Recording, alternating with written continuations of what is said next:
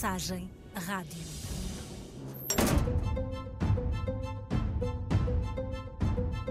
Nós tínhamos na cabeça esta questão de que é um crime estar vazio. Não é? Talvez não saibam, mas eu costumava existir aqui, mesmo aqui. Era onde eu costumava existir. Parece que foi há muito tempo, mas para mim foi como se fosse mesmo agora.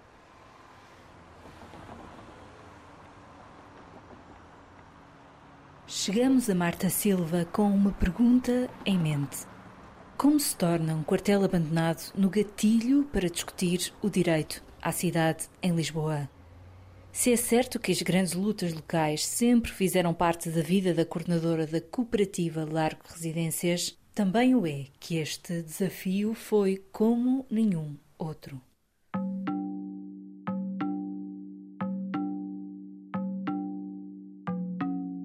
Em 2022, a cooperativa Largo Residências deixa o Largo do Intendente, em Arroios, para ocupar um velho quartel da GNR, o quartel do Largo do Cabeça da Bola.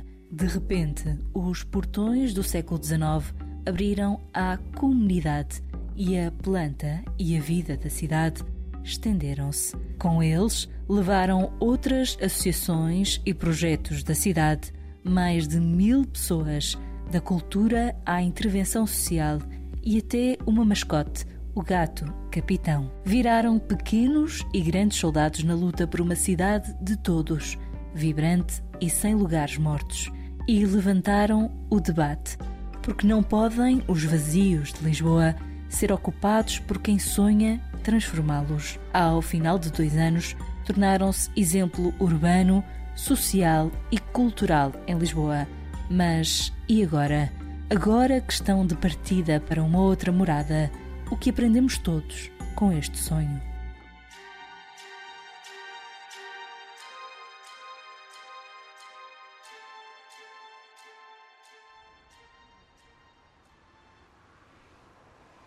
O quartel tinha uma questão, era muito mais virgem. Tinha uma grande história, tinha um grande grau de destruição, mas nunca ninguém tinha muito proposto ou, tirando na fase que isto teve para ser alienado, reivindicado muito para aqui. Esta é uma história de cidade, sim, mas também de fantasmas, polícias e ladrões. Mas é uma troca de cartas. Pois, não, não tinha noção da quantidade edificada e da quantidade de espaço realmente devoluto. De facto, quando começamos aqui e não havia energia, e começamos primeiro só com geradores e depois até, até aguardar a energia do eventual do, do, do evento, e começamos durante o dia a limpar, etc. E percebíamos do cruzamento com os ladrões, não é? E de facto, de que todos os dias, isto de um dia para o outro, havia mais destruição. Quilómetros de cobra serem. Eh, roubados, não é? tal como no intendente, que é uma abordagem que não pode ser de confronto, tem que ser há crime. Dizes que estás na boa, não vais levantar ondas. Então a estratégia foi ir deixando uns bilhetinhos e dizer, olha, somos uma associação cultural, somos uma entidade cultural sem fins lucrativos. Andamos por aqui. Estamos agora aqui, vamos fazer aqui um festival que trabalha com as pessoas do bairro, que não sei o que, não sei o quê, somos ali do intendente, que é uma palavra também Forte. forte. Os ladrões do cobre desapareceram e este foi o primeiro grande impacto da cooperativa no quartel. Mas seria sempre injusto dizer que a história começou efetivamente aqui. Começou a vários quilómetros de distância, no Porto, e sedimentou-se anos depois, no Intendente, em Lisboa.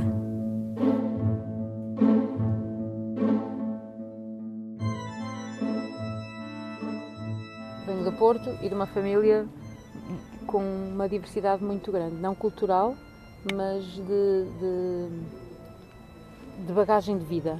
Portanto, quer dizer, venho de uma avó analfabeta que trabalha no mercado do bom sucesso e de quem fui buscar o pelo na venta. Depois tenho um pai e uma mãe muito diferentes, mas com uma essência muito igual. Ou seja, um pai até que se dizia de, esquerda, de direita, votava sempre no PSD, a minha mãe votava sempre no PS, portanto o tema. Depois tinha uma tia-avó a viver connosco que era APU, uma coligação antiga. Eu tinha uma casa de todos os, os quadrantes, eh, onde tu percebias que às vezes quando se falava de discussões sociais eram até um bocadinho opostas. Eu, era, eu dançava muito, tocava muito, pronto, gostava muito de, de coisas que não era estar a falar, ninguém diria.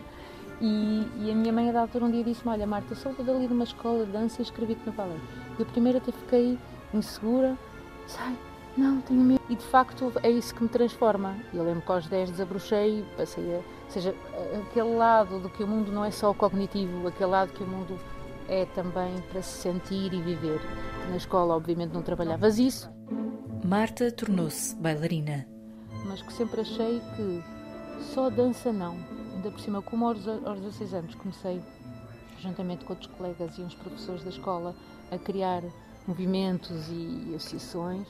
Sobretudo, movimentos de produção cultural independente. Percebi logo que se não há coisas interessantes, nós temos que fazê-las.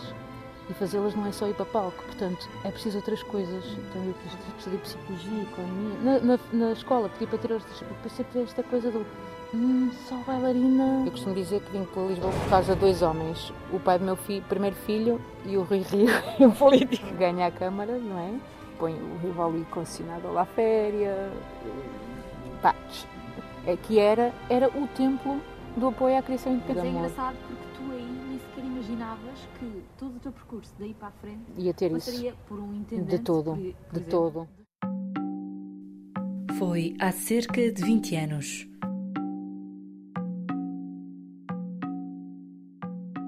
Quase à porta de casa, a nova casa, Marta fundou a cooperativa Largo Residências, com pais de alunos dela.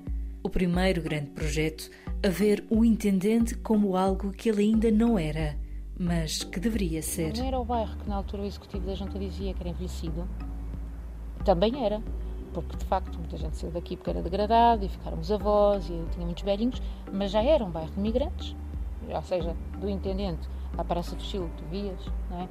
Uh, China, Índio Asiático, uh, Ucrânia, Brasil, e depois tinhas muita malta com profissões muito diversas, não é? porque se tu vês logo nas fichas de inscrição e depois começas a ter relação com as famílias, tu tinhas de facto uma massa de população muito diversa que ficou interessada em ter ali uma, um centro cultural no seu bairro que tinha formação artística, que tinha programação, que era um espaço simplesmente de encontro e de estar, eu lembro-me na sala de espera das aulas e vários pais depois eu vi criarem. Eu disse, muito ativismo se juntou ali, muitas outras entidades e movimentos nasceram ali. Pessoas com origens e objetivos diferentes, mas tinham uma conta em comum que era viver o bairro. E é nessa altura que começamos a procura de apoios e tal, e éramos oito, sete, para um programa anual de cultura e trabalho de rua, mais um café aberto todos os dias e 22 quartos era loucura. Em 2019, o anúncio da não renovação do contrato do proprietário empurra a cooperativa para fora do intendente. Era o final de uma era. O intendente também já estava a modificar bastante, não é? já estavam muitos vizinhos a ir embora, e é aí também que ainda nos sentamos à mesa com, com o executivo anterior a dizer: e para onde é que vamos agora a seguir? Propusemos o quartel como uma alternativa pontual, mas depois de cá entrar foi aquela coisa do bom, isto é a solução, que nós não temos neste momento capacidade de investir numa nova sede, seja ela privada, seja pública, seja o que for, que não há esse, nem há esse entendimento político e visto como uma prioridade neste momento, nem há nossas condições financeiras para ir buscar alternativas e, portanto, só nos resta fazer qualquer coisa, nem que seja a título temporário, e depois de, de estruturar um bocadinho logo ver para onde é que vamos. O acordo era virem só fazer uma edição do bairro em festa. Este amo, atual dona. A empresa que gera o património público tinha outros planos. Tornar o quartel um lugar de construção de habitação de renda acessível. Este é, aliás, o plano atual. Mas o festival acabou e a cooperativa ficou com as chaves da casa. Depois chegou a validação, ainda que informal, para darem vida àquele lugar vazio. Era assim uma espécie de filho que ninguém queria tomar conta uh, e que um empurrava para o outro. Entre a GNR, antiga proprietária, e a Estamo, atual dona. Na altura em que esteve quase a ser privatizado, havia até ao limite um GNR que vivia cá, como estratégia para que isto não pudesse ser outra coisa. era até quem tomava conta do capitão, o pequeno felino que se tornou mascote de todas as vidas do quartel. Mas, oh, meu querido, oh, capitão,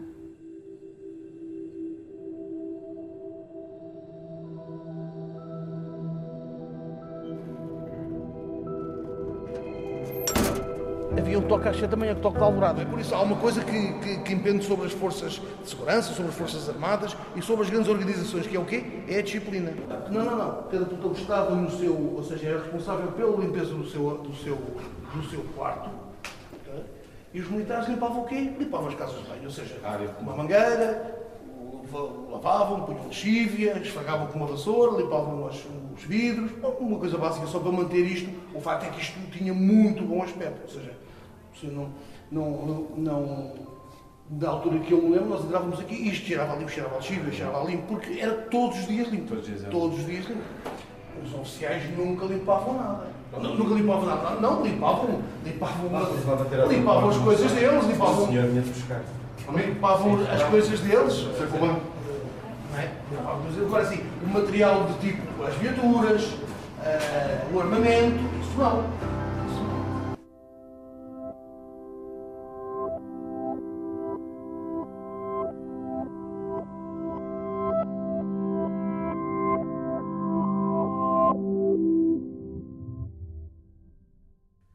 Assim me vi a caminho do buraco, preparado por meses de conversas com outros que por lá já tinham passado. Sentia-me preparado, fizessem o que quisessem, que eu aguentaria, o que fosse preciso, o tempo que fosse preciso. E aguentei.